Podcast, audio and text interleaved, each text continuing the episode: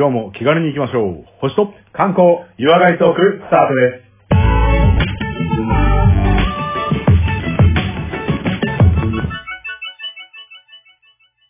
こんにちは、コマです。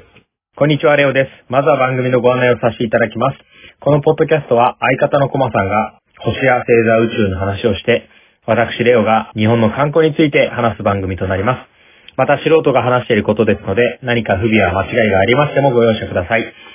番組では皆様からのメッセージ、リクエストを募集しています。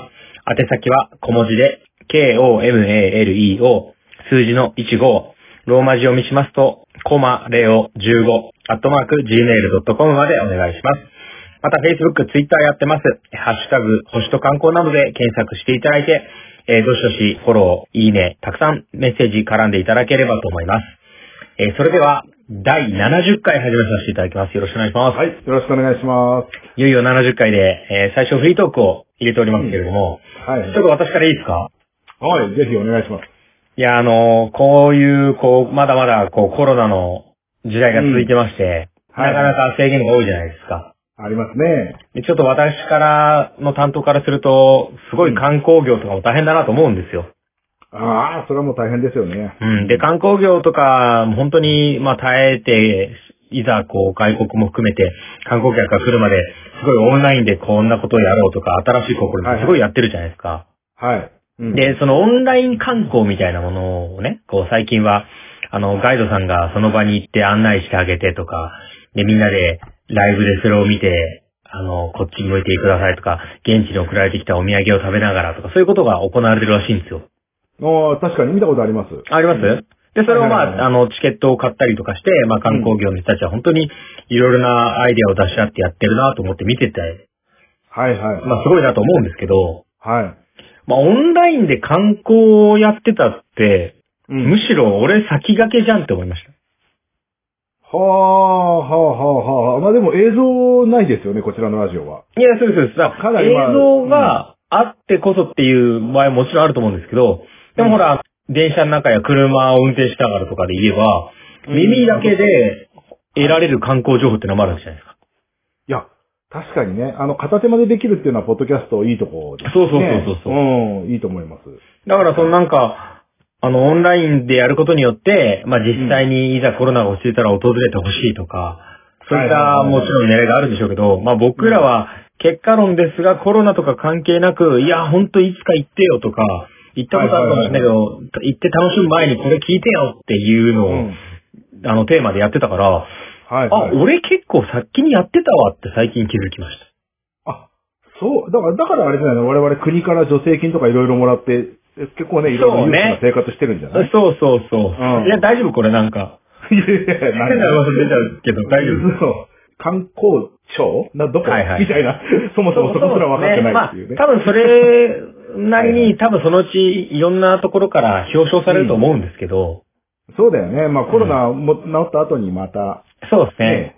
まあ、1億2000万人のこの星間リスナーが、まあ、第何回を聞きましたって、全国、うん今日までで70回放送してるわけですから、はいはいはい。だからまあ、70箇所とは言わないですけど、うんまあ、70個のこう、観光テーマを話してるわけなんで、はい、まあ、多分相当この、ポッドキャストでね、市場は動いてると思うんですよね。いやいや、まあ動くでしょう。きっかけで行く人もいるだろうしね。いや、本当に本当に。うん。だ結構フォローしてくれてる人でもさ、なんか、うんどこどこに行こうと思ってて探してたらこの番組に出会いましたとかいるじゃないですか。うん特集してくださいみたいなリクエストそうそうそうみたいなのありましたよね。どこどこに行くから聞かせてくださいとかあるじゃないですか。はいはいはいはいはい。だからまあ、自画自賛じゃないですけど、いいことやってんなと思いました。いやー、ほんとそう、いや、そうですよ。日本の観光のためにこれだけ尽力してるポッドキャストはなかなかないと思いますよ。いや、もっと言っといて。うんいやいやいやまあどどっかの観光協会聞いたらいつでも、あの、媚びへつらいますので言ってください。コミヘツがいますか？そうですよね。はい、そうですね観光業あっての我々のラジオですから、ね。いやいや、そうですよ。ですから、私も、あ、はいはいはい。一銭も入ってないけどね。まあ、ないですね。はい。うん。まあ、ボランティアまあでもさらに話をこう未来に持っていくとしたら、うん。いつか宇宙に行くぞって思っている人たちが、コマさんの話を聞いてるわけじゃないですか。うん、そう、そうですね。はいはいはいはい。まあ何かのきっかけに、もしかしたら、えー、JAXA の、えー、なんはいか志望動機の時にね、はいなんかこういう出会いがあってっていう人もいるかもしれないし。あるよ。今 JAXA 募集してますもんね。宇宙飛行士のね。そうそう。あ、いや多分あると思う古市さんの宇宙な自。信あるわ。いやいや僕らはエントリーをするわけじゃなくて、僕らはその未来を育ててるんですよ。あ、かっこいい。種をまこうってやつね。そそういうことなのそうそうだ、そうだ。ね、僕らが何も目を出して、うん僕らが大木になる必要はないんですよ。そうだね。そうなんです。だ僕らのラジオを聞いて、あの、宇宙に興味を持ち、そして、こういう、あの、考えがあって、御社を希望しましたっていう、多分、いや、JAXA への、なんか志望動機、それ溢れてるかもしれない。いやー、まあ、JAXA だけじゃなく宇宙事業これから展開いろいろありますいや、ある、うん。うん。そういうのだってもう4年経つから、この。の番組。4年も経つ？いや、そう。そんな経つの？そう。だからら、70回になるわ。そう。だから、そうだ4年前に、別はに、なんだろうなって思ってた若者が、うんなんか、コマさんの話聞いてるうちに、なんかすげえ宇宙好きになってきたっつって、勉強し始めて、学校出て、宇宙関係の授業に入るって、いると思うよ。そう考えると何？あの時にあの宇宙やり始めたっていうのは割と先見の明があったっていうの。いや、まあ、まあそうなっちゃいますよね、結局はね。いやいや、ごめんごめん。なんか、いやらしいな、今の言い方。いや、なんかやめようやめよう。ねやめ やめ。ちょっとじゃあもう半今回も分趣味だから。ほら、ああの、自分たちにたっぷり酔いながらね、はい。あの、70回目でありながらも、気楽はに自己満足のラジオを進めていきたいと思いますので。そうですね。はい気楽にやるっていうのもなかなか大変ですよね。そうですよ。本当気楽を貫き通すっていうのも大事ですから。うん。はいやります、やります。はい。じゃあもう固くならずに70回始めますので、よろしくお願いします。はい。よろしくお願いします。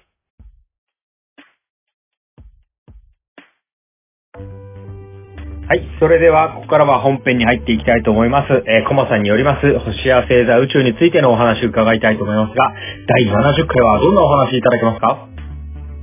今回はですね、えー久しぶりにはい。ギリシャ神話行きたいと思います。よっ待ってました。お待たせしました。星間リスナー、ギリシャ神話ファンの皆様、お待たせいたしました。ほんと結構待たしたよね。ずっと宇宙機とかさいやーもう人工衛星、惑星系、ちょっと多かったんですよね。まあそのぐらい今。ちょっと文献置いてっちゃうのかな、このままって思いましたもんね。ああ、やっぱそうでしょ？うん。だからこれ戻そうかなと思って、いや、そうですよ。それも重要ですよ。久しぶりにギリシャ神話行かせてもらいます。聞きたい。はい、聞きたい。じゃあまずタイトルですけども、はい大迷惑なオリンポス美人選手権。ちょっとなんか。女性同士のいろいろ髪引っ張ってキーってやってるイメージですけど、大丈夫ですまあもうすごいもう大迷惑な話をちょっとしていきたいと思いますけども。じゃあ、ドロッドロなオリンポストロトロなの話ですね話いきましょうか。。はい。はい。あの、舞台はですね、あのーはいとある人と神の結婚式の時にこう事件が起こるんですけども。人と神の結婚ってもうあれだよね、ギリシャ神話界では割と王道だよね。そうですよね。まあ、名前をあるあるですねまあ、言わせてもらうと、テテスっていうね、テティスという人と、テオドルスっていう人の結婚式なんですけども。テティスが神？そうです、そうです、そうです。はい。はいはい。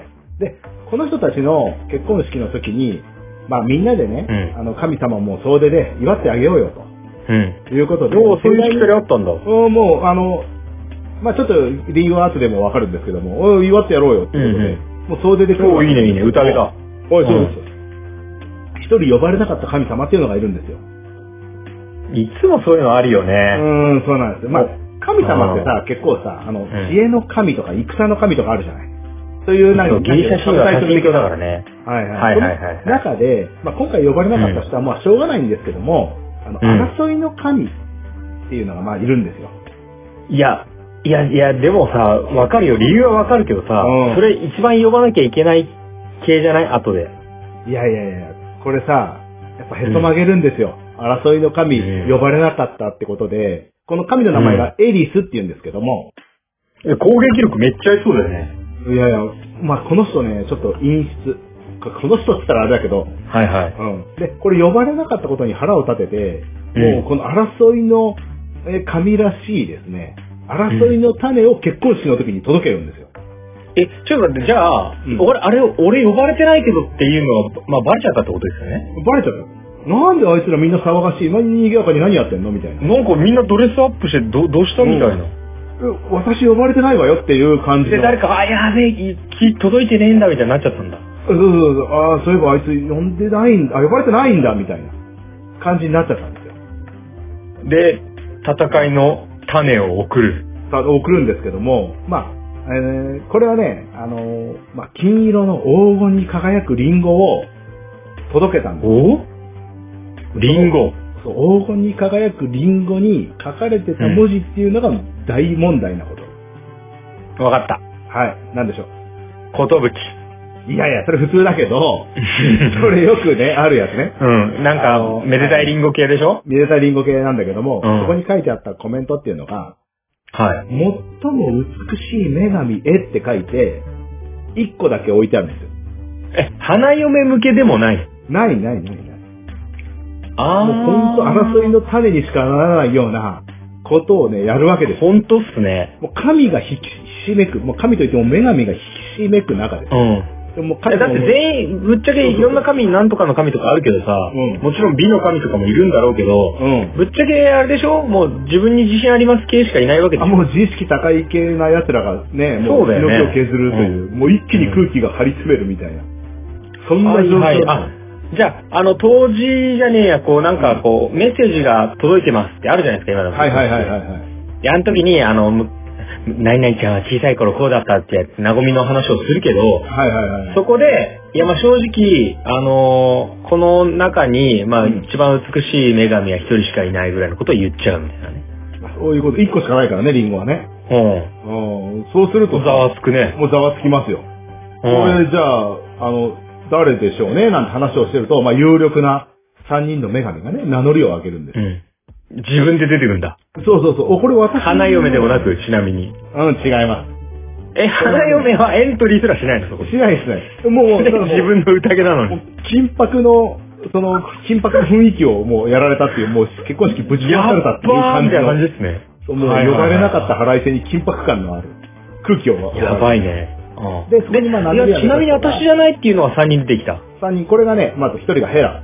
ヘラわかります？はいはいはいはい。はい、どうぞ。ヘラは、うんお知ってるよ。あのね、第10回までのね、あの、星間を聞いてくれればみんなわかると思うんですけど、はいはい。ゼウスの制裁で、そうです。あ、オッケー。はいはいはいはさすが。4年前のこと覚えてたよ。い。女神の中で、おそらくゼウスの制裁だと一番権力を持ってるのがこいつ。まあ、出てきても文句は言えないよね。そう、三人の中でね、まず一番権力がある。ま逆に周りの人も、ヘラさん出ますよねって思うよね。そうだよね。まあまあ当然でしょうね。この人出てくるわ。まあ、それは出るね。で、はい2人目ぜひ聞かせてよ。二人目は、アテナ。えー、ごめんなさい、ちょっと予習不足だ。はいはいはいはい。アテナは聞、いたことあるよ。あの、ゼウスの娘ですね。ちょ、ちょ、ちょ、ちょ、ちょ、先生いいですか。はいはい、どうぞどうぞ。ゼウスの娘だけで星が何個できてるんですか？いやいやいや、もうそれはすっげえできてますよ。でも、だからそんな、はいはいはいはい。もう、このゼウスの娘の中でも特に優秀な、い。うん。あの、もう、それこそセントセイヤがもうアテナのために戦戦戦いますみたいな。ああい確かに。う、もう、ドンジャラでもオールマイティだった。そうそう、超武闘あ、あれ派。キド沙織だ、ごめん。超 超超武闘派の、もう、うんい戦の神って言われてるぐらい。はいはい。そういうのがアテナ。これがまはいはい。あ、おいやいや、私のリンゴでしょと。う来るわけなんですよ。ん。なるほど。2番手ね。うん。はい。で次、3人目ですけども、次が、アフロディテ。ちょっと聞いたことあるよ。えっ、ー、とね。聞いたことあるでしょ？はいはい。美だか、うん。な、愛だか、そんな感じじゃなかったっけ？あ、そうそう、美と愛と性の象徴と言われてて、その要は、あの、生産っていうかね、まあ、生産って言ったら言い方良くないかもしれないですけど、はいはいはい。人間のその、本能的な方ね。そうそうそう。それを性欲的な方ね。うん神様で、これはあの、ゼウスの祖父の、えっ、と、ウラヌスうん。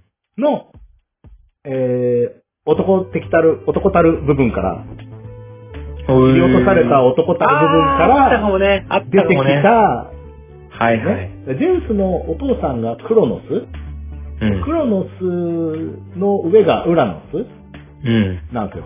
で、ウラヌうんスが、まあ、うんクロノスにね、やられちゃうわけですよね。うん。うん。で、あの、神の座を引きずり下ろされて、うん。で、次が、ゼウスがクロノスを引きずり下ろして、ゼウスがはい天皇の神になるわけなんだけど、次の世代が親を超えていく系の話ですよね。もう、もう現象、現象というか、もう前の世代の、え美の女神っていうのが、いやいや、美しさで言ったら私でしょうと。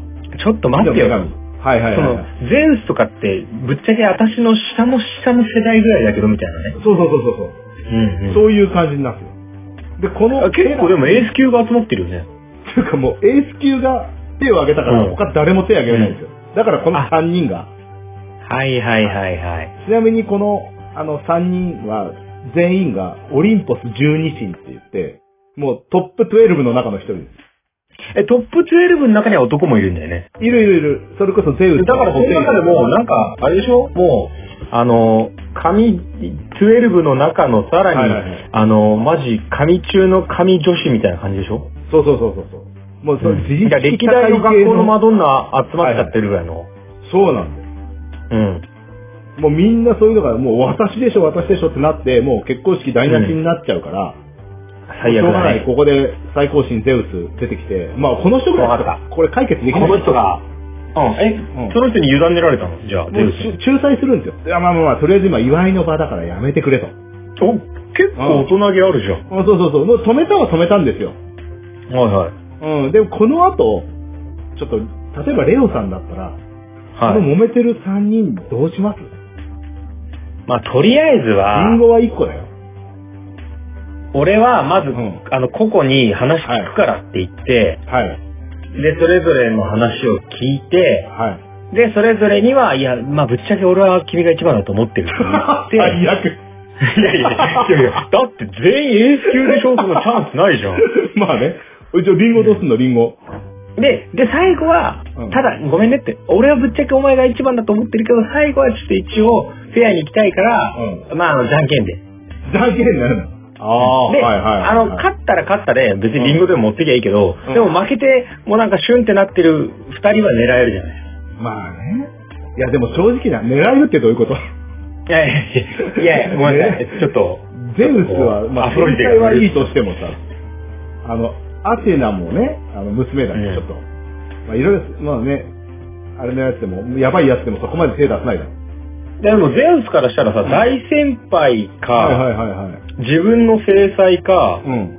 もう自分の可愛い、もう、娘かマナ娘かでしょ。はいはいはい。結構きついね、選ぶの。これきついでしょこれきついってことで、まあ、要は一人を味方にして、じゃあやっぱ制裁だからヘラだろうって言ったら、アテナとアフロディテを敵に回すような感じになるじゃないそうね、そうね。うん。ゼウスはやんなそうだよね。うんうんうんうん。で、じゃあ、喧嘩両成敗しないけど、まあ、3人ともでいいんじゃない？リンゴ3つに割ろうよって言ったら、それもそれで揉めるでしょ？はいはい。いや私だしおちょっとゼウスの手腕が、そうでしょ？うんでこれゼウス裁きが気になるね。やばいなと思って、うん。とりあえずその場は、えー、対立を避けて、まあ、うん解決案を考えるから、うんちょっとこの場では勘弁してくれと時間を置かしてもらうんですよ。あ、まあ今日はこういう場だから。うんうん、そうそうそうそうそう。お、大人じゃん。うん。で、まあ、この後に、公平な審査ができるようにするから、それまで待ってくれと。ほう。うん。で、これしばらくゼウスのこう悩みの種になるわけなんですけど、あ、しばらくその場では解決策なかったのなかったんで。で、まあはい考えると。まずは収めただけですねはいはいはいはい。で、ゼウスは一つね、いい案を思い出すんですよ。おお、聞かせてもらおう。そうだこの決定権は第三者に回しちゃえってなるんですよ。汚な。そう。だから俺が何とかするからって言ってたけど、うん。なんか審査委員会作りますみたいな感じでしょ。でもうね、あのすげえ女女性を見る目があるのが一人いるから、これ人間なんだけど、こいつにもう選ばしたらもう完璧もう超公平な審査できるからって言って、いやいや、こいつたまったもんじゃないし、俺ですかってなるでしょ。これがあの、トロイアって国の王様で、アレクサンドロスにお願いすることになるんですよ。え？アレクサンドロスって、アレキサンダーダウとは関係ないんだあ、それはまた違うんですけど、あ、そうかそうか。え、でもトロイアは、あの、トロイア戦争のトロイアでしょ？そうそうそうそうそうそう。はいはいはいはい。で、この人に任せようって言って、アレクサンドロス探そうよって、もうもう本当責任転嫁なんだけど、え、これアレクサンドロスはちなみに人ですか？人です人です。はい純粋な人。で、へえ。トロイア王の息子に当たるんですけども、うん。この娘ね、息子いなくなってるんですよ。え、それは指定されたからビビって逃げたとかじゃなくて、そもそもいなかったってこと？いなかったんですよ。で、アレクサンドロス生まれてすぐ、母親が、あはいの、まあ、正夢じゃないですけど、まあ、神託と言われるような、はいはいはい。お告げというお告げ系ね。そうそうそう。で、もう国が炎上する。この子供のせいで、国が炎上して滅亡するっていう夢を見たんですよ。それで捨てられたの。不吉って山で死刑ってなったんですね。極端すぎるんだけど、うん。そういうもう信託に信憑性があったんだろうね。はいはい。で、もう部下に任して、もう山連れてってこいつ殺してくれっていう話で、もううん放置されちゃうんですけども、うん。えー部下が殺すことをためらいまして、いいね。で、まあまあ王様には、まあ、処理しましたと。これ一つのことするから逃げろと。はいはい。っていうことで、素敵なエピソードじゃん。小さいうちに、ね、まあ、捨てられたというか、山に捨てられて、うんそれをたまたま羊飼いに拾われて、うん。その羊飼いが、えー名前をパリスっていう名前に、まあ、してですね、育ててたわけですね。要は、アレクサンドロスはパリスになってるんですよ、この時点で。なるほど。はいはい、はい。あの、本名ではなくね。ないし、その小さい時に捨てられたから、アレクサンドロス自体はもうパリスの記憶しかないんで、自分なるほどなるがほど王様の息子ってのは王子ってのは知らないんですよ。はいはいはい。で、えーそれで生活して、その後、えー薬草取りのことを、まあ、結婚して、まあ、羊飼いとして生活うん生活してたっていう。いやそういう状態いいですよ、そう、つつましくも幸せな家庭ってやつでしょ？もうそのもう平和だよね、ほんと。そんな平和なやつにゼウス何いきなりね、急転直下。もう、いきなりの霹靂。うんいきなり三柱というか、三美神ですね。三人の美しい大問題神が現れて、ちょっと選びなさいよと。うんこう私たちの中で誰が一番美人なの？っていう話になるわけでも、ゼウスからしたらさ、んあれでしょ、誰が怒ろうが、いやいや、俺が選んだわけじゃないからって言えるでしもう言えるんだよ。いや、だからもう本当に責任転嫁もいいとこ。ょ。ゼウスさすがだよね。自分に被害が及ばないように。うん。さすが。うんはいはい。で、これをね、あの、パリスの審判って言ったりするんですけども、へえ。はい。まあ、これでヘラが、まあ、権力をね、うんえー誇示して、まあ、アジアの君主の座をあなたにあげるから、賄賂ですよね。あ、なるほど、なるほど。はいあじゃあ、アレキサンドリアは見つかったんですか？あそうそう、あの、パリ神としては分かってるんで、この人パリスはアレクサンドロス君々って。そうそうそう。え、いきなり、あの、ボンクラで生活してたのに、いきなりゼウスに、ちょ、ちょ、ちょ、ちょ、ちょ、そうそうそう。神のトップ3からお前選んでって。そうそうそうそう。羊飼いにいきなりこう神が来て、で、そこにすげえ話。あの、ヘラには、アジアの君主の座あげるから、私選びなさいよ。うんうん。でもうアテナからは、もう全部の戦いの勝利。もう全部、全戦全勝差し上げるから、アテナ私選びなさいよ。孫子みたいなこと言ってんね。そうそうそう。うん。で、アフロディーテが、もう最高の美女をあげるから、私に選びちょっとなさい。ちょ、ちょ、ごめんごめん。最後のさ、はいはいはいはい。その賄賂だけさ、おかしくない？なんか。なんかトンチが効いてない？いや、そ、そんなことないけど、最高の美女を。選びましょう。は最高の美女として私を選んだらね、みたいい。な。まあまあ、どういうこと一番初めの3人の枠は、神枠ってやつだね。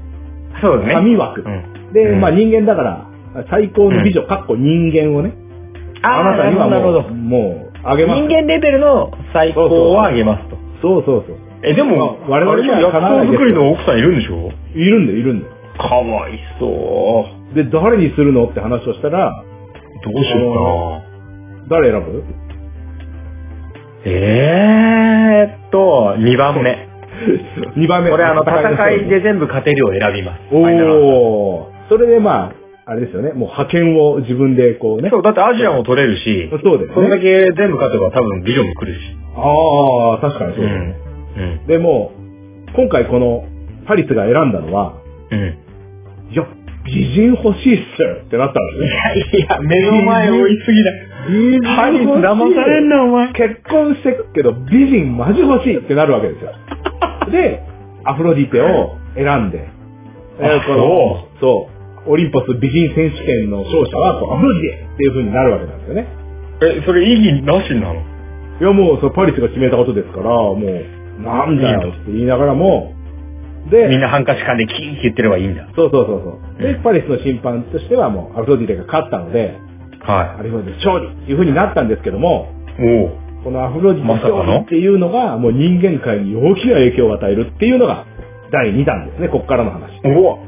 はい。なになになにえ、だって勝者決まったらもう、そうそうそう。お題の中では解決したと思ったけど。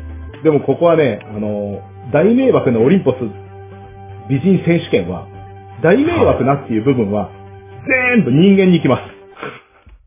え、もうすでに、パリスにとっては大迷惑だけど。そうそう、パリス大迷惑だよね。うん。でも、パリス大迷惑で、でこの時にね、あの、ちょっといいことあるんですよ。美女は来るんまあ、美女もらうんだけど、うん。なんで私のとこに言いに来たんですかって話になるわけですよ。あの、まあそ飼い主ちなみにの私に、うん。いやいやいや、実はあんたトロイア王の息子だよ。アレクサンドルって言わ名前ある言っちゃうのだから、あなたは、もう、なんだったらトロイアの国行けば、いい風に扱ってもらえるよってなるんですよ。え、知らない生活を送ってたんだからさ。しかも、今回、他国の美女、ね、紹介してもらうわけなんだけど、この美女と、もうあんたにあげるって言った美女なんだけど、うんこれ、スパルタっていう国の王女え、スパルタってあの、そうそうそう。300のスパルタ。そうそう、スパルタの王女だから。うん。だからこのスパルタって国の王女と、トロイアの王子がもうくっついたら、これすごいでしょ。いやいやいや。ちょ、ちょ、ちょ、ちょ、はいはいはいはい。えっと、スパルタの王女って言いましたよね。王女。王女ってことは王の奥さんでしょ？あー、それ女王女だな。あ、そっか。じゃあ、あ、そっかそっか。じゃあ、一応まだ未婚な人だったんだ。うーんと、それはまた後で話があるんだけど。あー、ごめんごめん。フライングフライング。今の、今の自分でカットしとくわ。はいはいはいはい。で、まあ、いいよ、続けて。うん、スパルタの王ですよ。スパルタの王王女ですよ。うん。で、これがやっぱ身分の差っていうのがやっぱあるけども、違う違う、羊飼いじゃないから、あなた。トロイアの王様だから。王の息子、王子だからって話になるわけですよ。そういうことやるから人間に欲が出ちゃうんだって。欲出ちゃったんだよね。うん。じゃあ、俺城に帰ろうかなってなるわけですよ。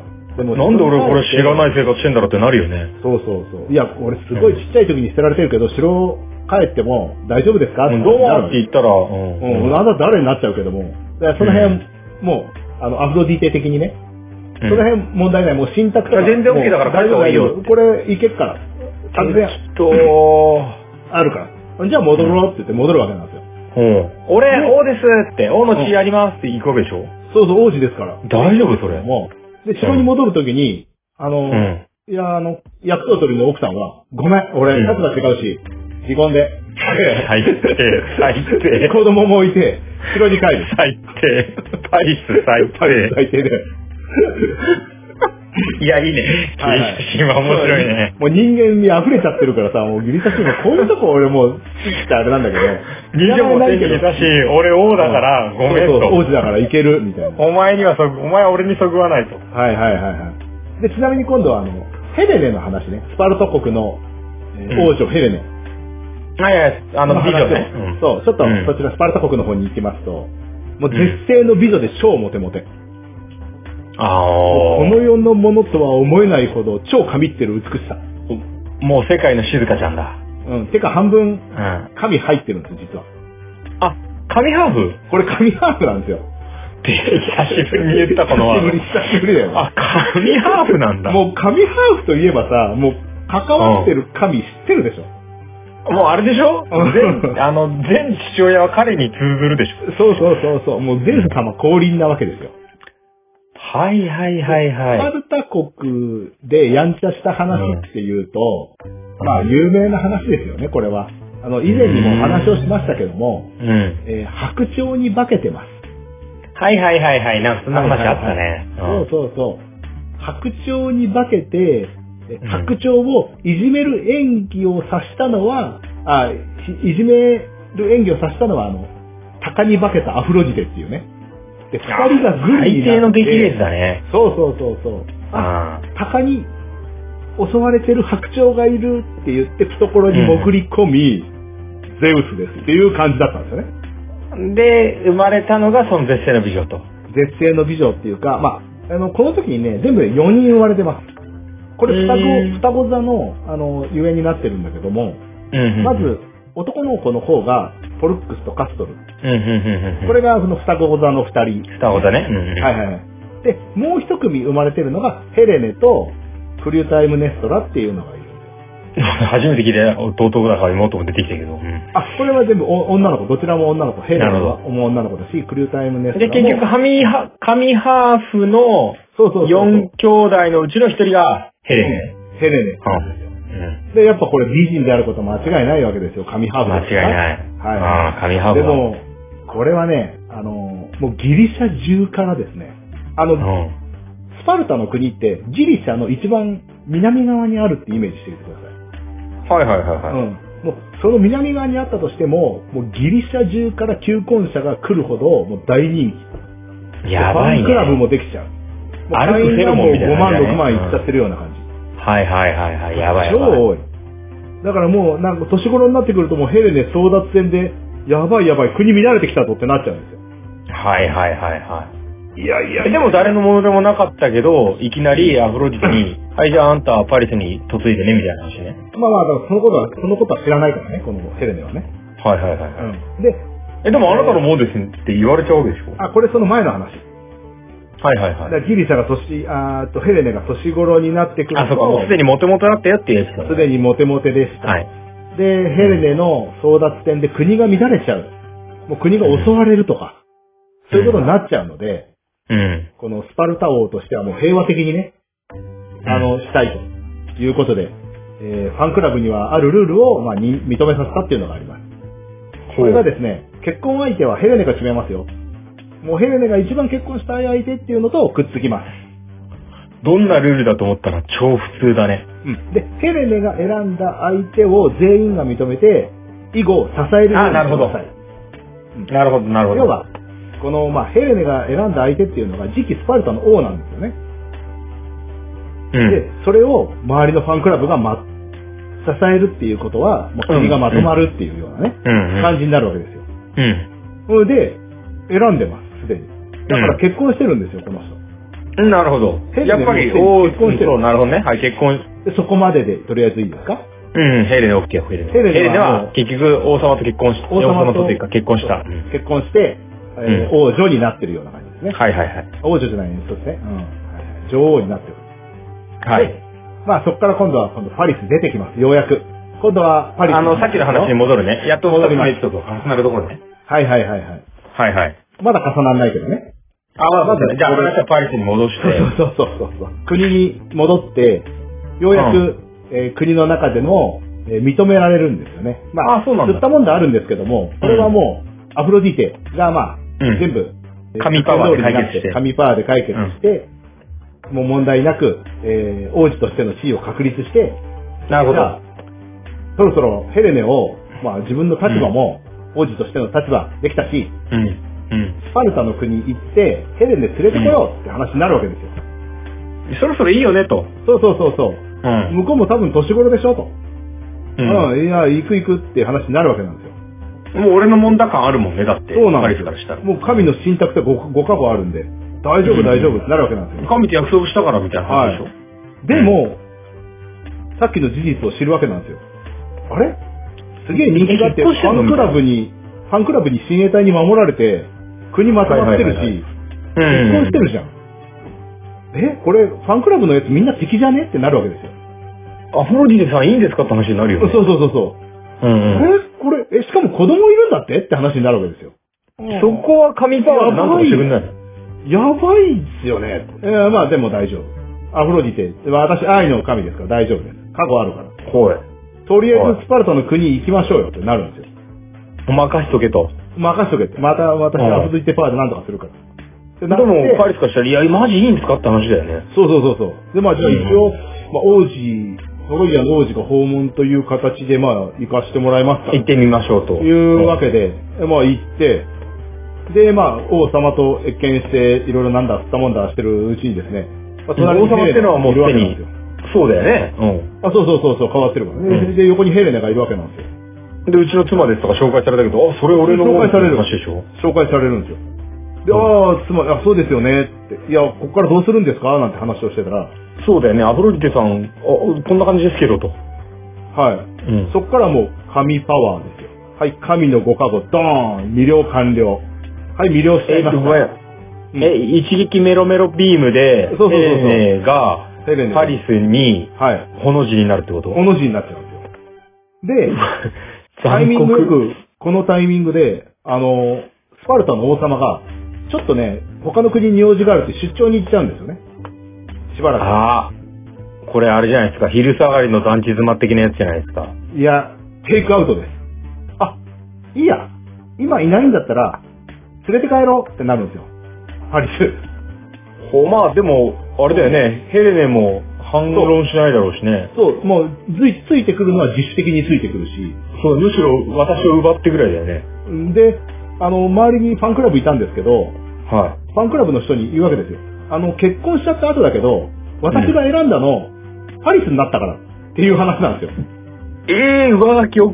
上書きしちゃったんですよ。でアップデート OK。もう、もうパリスになったから、ヘレネにこう、ヘレネ選びましたわ、私、みたいになっちゃったんですよ。私が選んでする文句を言わないというルールでしょと。うん、決めたはい相手は選び直しました絶対みたいになっちゃった。で、いやー、言い訳ひど。ヘレネ様はちょっとご乱心的な感じになっちゃって、もう旦那の子供も置いてかれちゃって、トロイアに行きますってことで、子供も置いて、トロイアの国に、まあ、亡命しちゃうんですね。行っちゃうんですよね。はい。いやー、ちょっとおかしいぞと。チームスパルタ一同みんな言うんですよ。え、チームスパルタって結構やばいんじゃないの？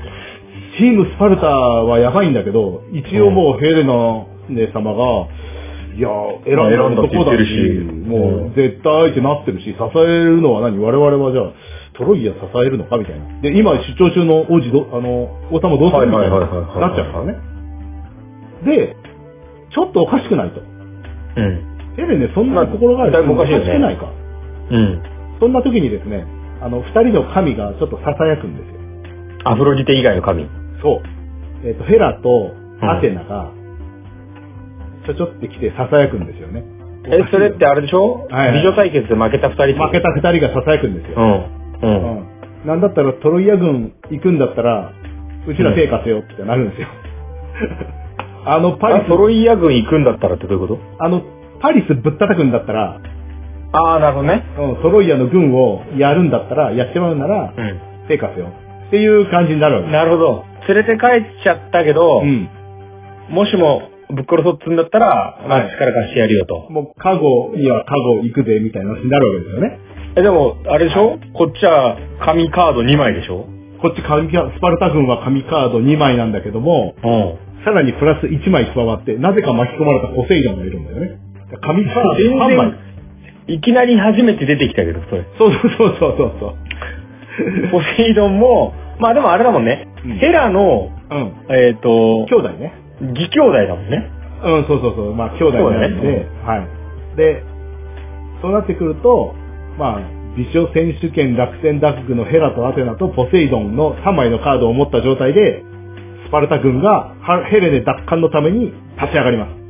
まあ、はい筋としては間違ってないし、そうそうそう。まあ強いよね、そりゃね。でその時にね、やっぱ言われちゃうんですよ。あの、アフロディテの仕業じゃねえかと。え、誰に言われちゃうんですか？えっ、と、ヘレ、ヘラとアテナが、あいつうんら愛の女神の力を使って、うん。ヘレネを連れてってるだけだ。だから実際そうでしょ？そうそうそうそう。でも、うん人間からしたらわかんないから。あ、そっかそっか。あれぶっちゃけ心変わりしたのはアフロディテの神パワーだからねってことを、そう。で、もう、そうするともう、ヘレネ親衛隊のファンクラブのメンバーも大激怒して、うん。ズルじゃねえかと。そうそうそう。で、ヘレネ親衛隊といえばですよ、もうギリシャ全土に広がってるんで。ギリシャそうか、そうか。ファンクラブ5中から。万人だもんね。はいはいはい。でもギリシャを巻き込んでのグギリシャ連合軍に膨れ上がるんですよ、スパルタ軍が。なるほど。え、ギリシャ連合軍かつ神カード3枚でしょ。神カード3枚。最強だね。これやばいよね。アフロディテやばいじゃん。おうアフロディテやばいからやっぱね、ちょっと、応援お願いしますっていう話になるんですよ。巻き込まれてきたね。巻き込また巻き込まれちゃうこうやって対戦って始まるよね。そうそう。で、これに、あの、トロイア軍に加担する、要は、パリス軍に加担するのが、うんアポロンとアルテミスとアレスが、うんはい。今度こっちカえリカードアポ4枚。ロアルテミスって確か兄弟だよね。そうそうそうそう。で、アレでスで、、アレスって戦の神かなんかじゃなかったっあそうそうそうそう。言いますね。けえ、結構いいカード揃えてきたじゃん。で、これも、あの、結局、神12いたでしょ？このメンバーなんですよ、はいはいみんな。あ、あ、神12の中で44カード使ってんだ。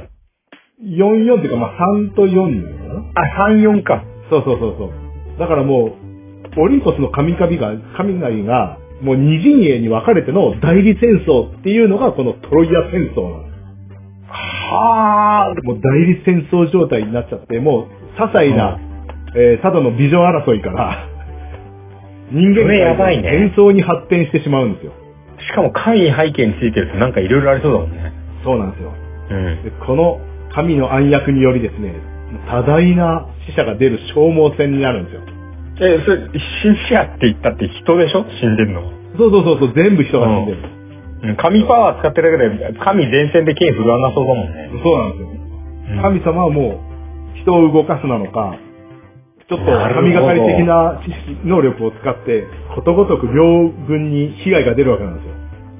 それが、え、じゃああれなんだ、トロイア戦争、トロイ戦争うんで、どどっちでもいい。結構その、神喧嘩なんだね。神喧嘩ですね。はいはいはい。ではあそんな中でもうんう、。日本、人間の英雄も散ってくんですよ。いや、三国志みたいになってきたよ。はい。うんで。これ、まあ、二人ぐらい紹介するんですけども、うん一人は、まあ神なんだけど、一人はね、うんヘクトールっていうトロイア軍の人。うん。これは人間、人間なんだけど、うん。あの、パリスの兄なんですね。で、もう、え、パリスの兄？兄、もうこれは普通に王宮で育てられた兄。あ、じゃあ捨てられなかった方ね。これは捨てられないんですよね。はいはいはい。で、これトロイアのもう最強の戦士って言われるぐらいの人で、まはあ、人間の中ではすげえめっちゃ強かった。でも人間的なしだった。スーパー地球人だ。クリリンみたいなもうスーパー地球人ね。だった。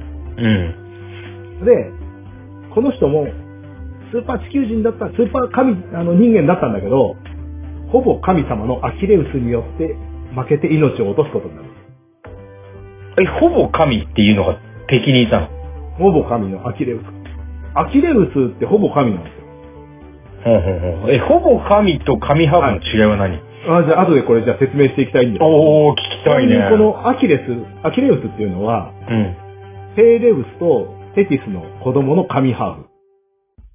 神ハーフね、はい。はいはいはい、はい。多分もう忘れてると思いますけども、うん。一番初めにぶち壊した結婚の、うん。結婚式の二人。うん。一あの番リンゴ最初に？リンゴ置かれちゃったじゃない？結婚式ぶち壊されて。はいはいはい。あの時に結婚した二人、ペーレウスとテティスの子供がアキレウス。忘れてた。そうそうそう、忘れてたよあの結婚式の主役ね。そう、主役の二人が、まあ、結婚して子供ができて、うん。それがアキレウスなんですね。あ、こんなとこにも影響が出てるんですよ。因縁っちゃ因縁じゃん。因縁ですよ俺の両親の結婚式台無しにしやがって戦争じゃん。はいはいはいはい。うんで、このちょっと、えー、アキレウスのお母さんのテティスの話をしたいと思うんですけど、うん。デディってその花嫁さんでしょ？そうそう、花嫁さんうん側、アキレウスのお母さんなんだけど、うん。うん。これすごいこう、まあ神様なんだけど、うんあ、の、美人で優秀なんだけど、ゼウスとポセイドン手出せないんですよ。んデウスが手出せないってどういうことですか？これね、あの、もう信託というか予言があって、テティスの子供は必ず父親を超える逸材になるっていうのがある。なるほど。じゃあ、テティスに子供を産ませるってことは自分を超えちゃうってことになるんだ。じゃあ自分が殺されるかもしれないっていうのがあるから、まあ、ウラヌスとクラノスのこともあるから、ゼウス、ポセイドンは全然もう、いや、綺麗なんだけど手出せないっていう。その信託は、あれだ、よねうまい信託だね。はいはいはいはい。で、いいね。はいはい。で、手出せなかったんで、テティスの子供は、このアキレウス一人っ子なんです。なるほど。じゃあ、えそれはあれでしょ？ちゃんと結婚した相手と生まれた子供そうそう、結婚した相手との子供。いや、うんだからこれは結婚式台無しにされた二人の子供ね。神ハーフなんです。うんうん。まだこの時点では神ハーフ、神対人間のハーフなんですよ。うん。で、あの、テティスがやっぱ溺愛するんですね。まあ一人っ子だしね一人っ子で、うん。でも、ん神じゃないんですよ、子供って。神ハーフの子供だから神クォーターレベルだもんね。でうーんと、神様と人間の子供だから、神ハーフなんだけど、あ、神ハーフなんだ。うん。でも、あ、でも神ではないか。神様じゃないんで、寿命で死んじゃうんですよ。あ、そうなんだ。自分は寿命はないんですよね、神だと。切ないね。で寂しいから、うん。このテティスっていうのが、うん。冥界の川に、アキレウスをつけて、神に覚醒しようっていう画策をするんですよ。ごめん。つけると神になれる川。川があるんです。みんな入ろうよ。いやいやいや、まあこれは多分立ち入り禁止規定が入ってるんじゃないあの、予防ハデス線かなさんの OK 出ないとダメみたいな。そう、ダメのがあるんですよ。はいはいはいはい。で、じゃあ、そこにつけて、もう神化しようって言って、で、神化しちゃうんですよ。神になれる水ね。そうそうそうそう。で、やばい宗教みたいなやつ。川だから、あの、離しちゃうと流れちゃうんで、はいは足のかかとを持ってつけ込むっていうのがこのアキレウス。い。なるほど。あの、イメストーリーが分かっージ、あれ、逆さまにされてジャボンって感じね。そうそうそうそう、ザボンはいってはいはいつけて、はいはいはい。で、神になったっていう状態なんだけども、うん。実際は、かかとの部分は手に持ってつけたので、かかとの部分には神効力がなく、神水が触れてないわけだ触。れてない。だからほぼ神なんですね、アキレウス。あアキレウスだ、神には覚醒したけど、うん。なってない箇所もあるってことね。あったうんうんうんうん。それがかかとっていうことですね。はい。で、えー結局その後ですね、あのー育ってわけなんですけども、そのアキレウスが育つわけなんですけども、神として。で、神化することに関して反対だった旦那と、まあ、距離が置くようになっちゃって、子供が結局一人になっちゃうっていう感じなんですよね。そう、次のあ、なるほど、なるほど。ど。なるほど、なるほど。まあ、旦那の方としたらね、いきなり息子が神化されちゃったんで、ちょっと待てよってなるんですよね。そうだよね。俺だけかよ、人はって思う。そうそうそうそう。いや、しかも俺に同意求めてないし、みたいな。確かに勝手に神にされたら確かにそうかもしれない。で、まあ、あのーその次の子供ができなくて、まあ、一人っ子うん。っていう感じになるんですよね。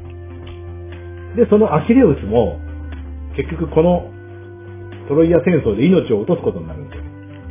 アキレウスはどっち軍これはね、ギリシャ連合軍ですね。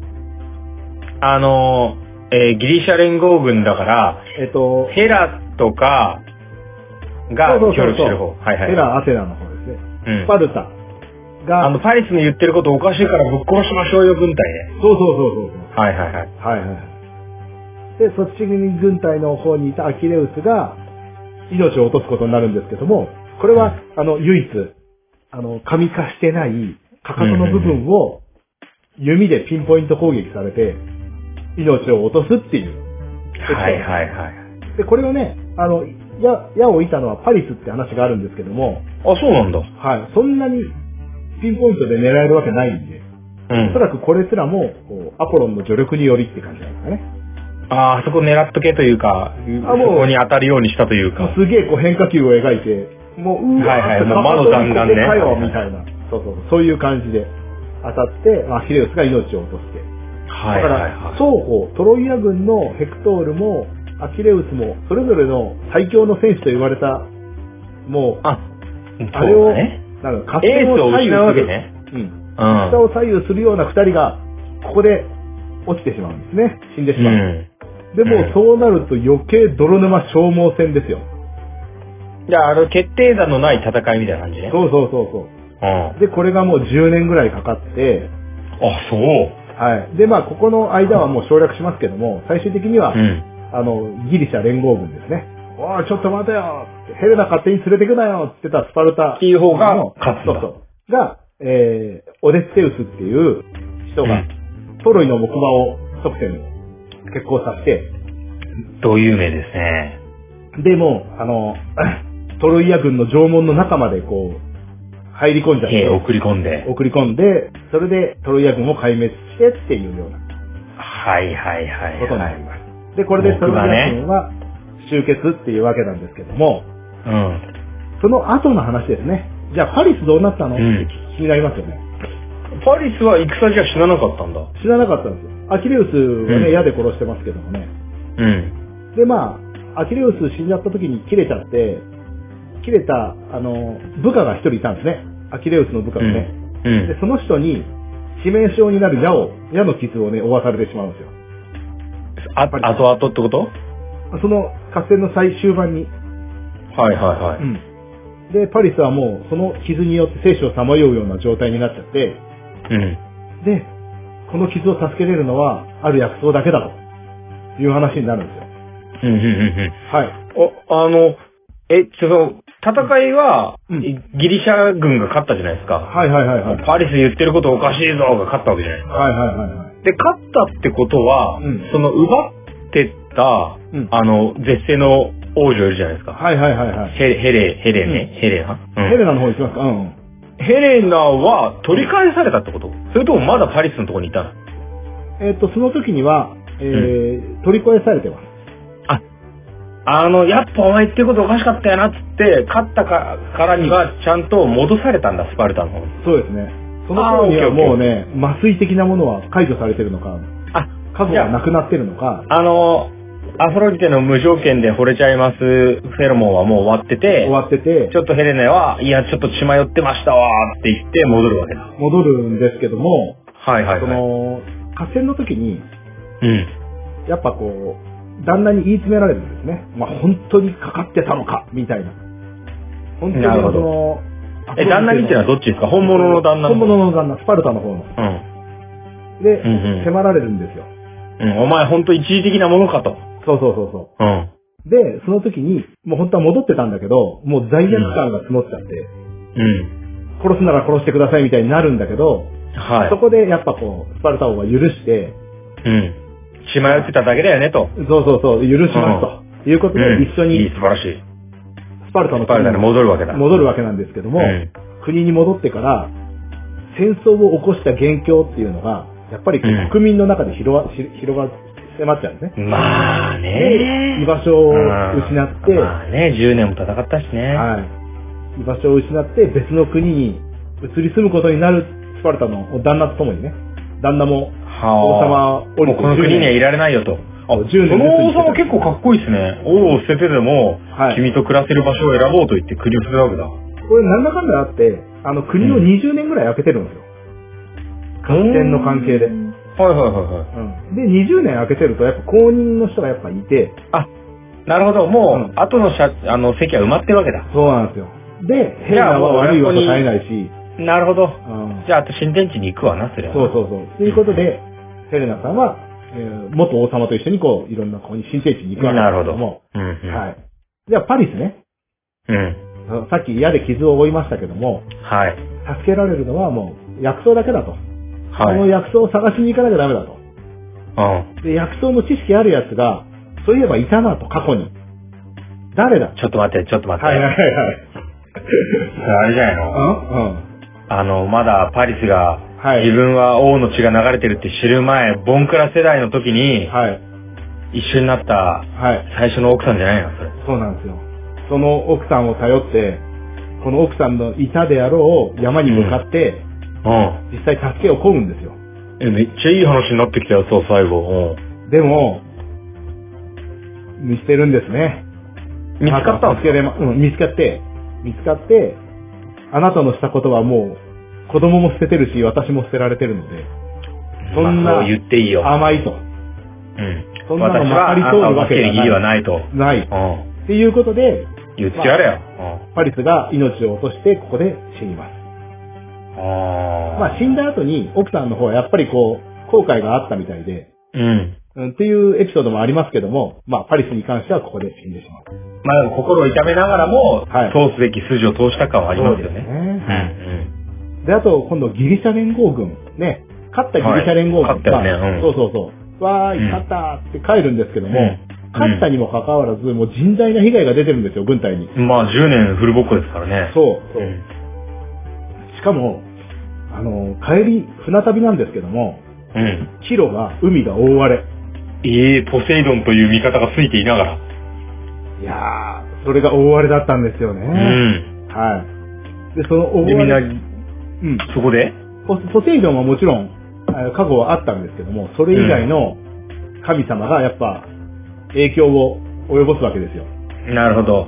うん、で、天壇はどんどん減っていきまして、もう。うん最終的に帰ったのはほんの一部だし、うん。帰るのに10年かかったっていうふうに言われてる。だから10年かかって帰るのに10年。そう。10年戦って10年か。10年帰るのにかかったすごいね。で、その中の代表的なやつが、オデッセウスっていう人の船が10年かかって帰りましたよっていう。え、それはあれでしょ、うんさっきちょろっと出たあの、木馬作戦考えてるでしょ？そうそうそうそう。うん。この人はもうやっぱ知恵も良かったので、なんとか神様の包囲網をかいくぐって、ようやく国に帰ったっていうのが、うん。トロイア戦争が終わって10年後お疲れ様でしただはいはいね。はい。で、まあ、このオデッセウスの航海に関しては、あの、別でまたエピソードがあって、もう苦労話なんかがもう一冊本にまとめられちゃうぐらい、すごいことになるあ、オデッセウスのその10年のキロっていうのがまた別エピソードでできそうなんであるんですよ。はいはい。一緒ぜひぜひまたお願いしますよ、今度。そうですね、はい。またじゃあ機会を見てというんうん。だからもう誰も、この何？あれが得なかったってことですね。うんそのいい効果が得なかったというか、もう何の得もしないような、うんこの大迷惑なオリンポス美女合戦っていうね、美女の選手権っていうのが、人類にすごい影響を与えたっていうような、そういうお話もう、でしたけどそれあれだよね、もうは万人必死だって話だけど、なんか。感覚的にね、結構ギリシャ神話ってさ、うん。こうまあ星の世界でもそうだし、はいはいはい。まあ神話というぐらいだから神の話じゃん。うん。でもそのなんか、トロイア戦争うんぐらいからってなんとなくこう歴史的な面も出てくるじゃないですか。はいはいはいはい。あ、なんか、両方存在されてたってこの辺なんだなっていうのを今聞いてて思いました。いやいや、確かにそうですね。これうまくエピソードとしてまとめてあるんですけども、実はこの一番初めのうん。美女選手権から、うん。トロイア戦争とか人間がボコボコにね、減っていくまでのうん。絵図をですね、裏で描いた神様が実はいるんですよ。え？これが、だってゼウスだって関係ないでしょ？ゼウスなんです。ゼウスえ、は、ちょっと待って。ゼウスは、この美女合戦が始まる前から、うん。人間増えすぎてねえかっていうのをずっと考えてたんです。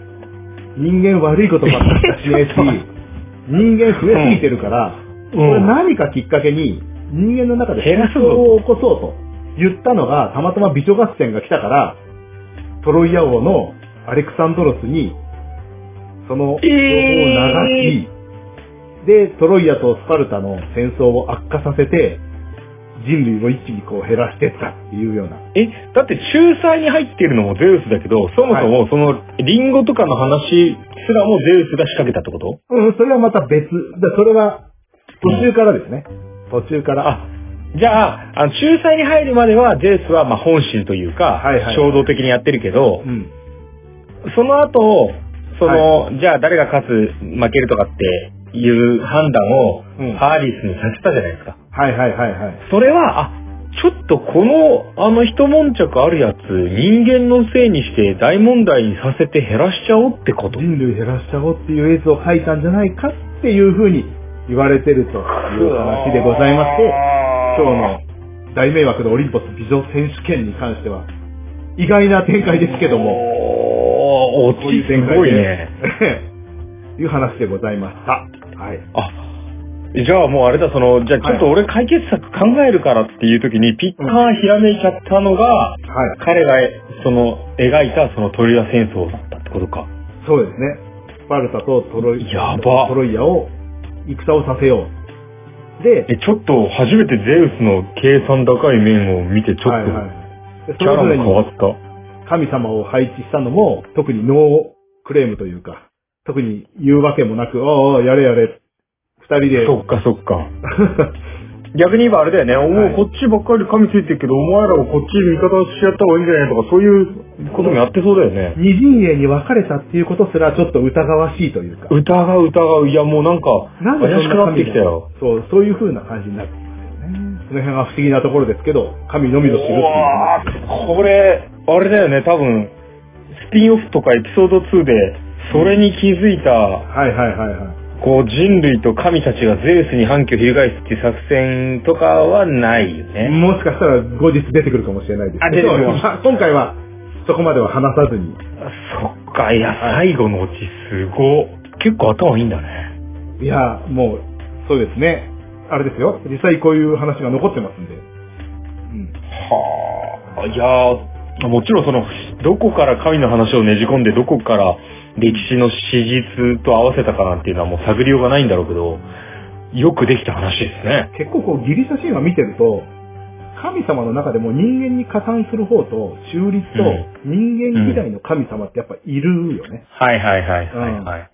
でそこをこううまくバランス保ちながら人間が調子に乗ってきたら戒めるのもあるし、うんうんうんまあその辺があのギリシャ神話の宗教教育とかね、そうねだよっていう、そういうのかもしれないし。キャラ立ってて、戒めとか、はいはい。こう、全知全能無医療なんとかの神もいて、多神教をうまく使ってる感はちょっとあるよね、そういう教育上ね。はい。ちょっはと楽しんでいただけたかなというふうに思いますいや、よ。ちょっと、改めて、トロイの映画を見たいと思いました。ああの、戦争の中身はほとんど触れてないんで、もっといろいろな策略とかね、あの、暗躍してる神様の様子とかが多分描かれてると思うので、そういうところもぜひね見ていただければといやー、まあ、そちょっとなんの前後が分かるか、とね、楽しみがいがまた違ってくるので。あれですね、あの、まあ、まあ今話して出てきた中で多分いろいろこう星座になってるとかエピソードになってるっていうの多分あるでしょうけど、はいはいはいはい。その話をちょっとかこう触れた時点でこんだけ話せるってことですね。ああ、そうだね。はいはい。いやー、なるほどね。じゃあ、今回はタイトル長くて忘れちゃった。もう一回お願いします。大迷惑なオリンポス美女選手権。本当大迷惑でしたね。はい。大迷惑なお話、どうもありがとうございました。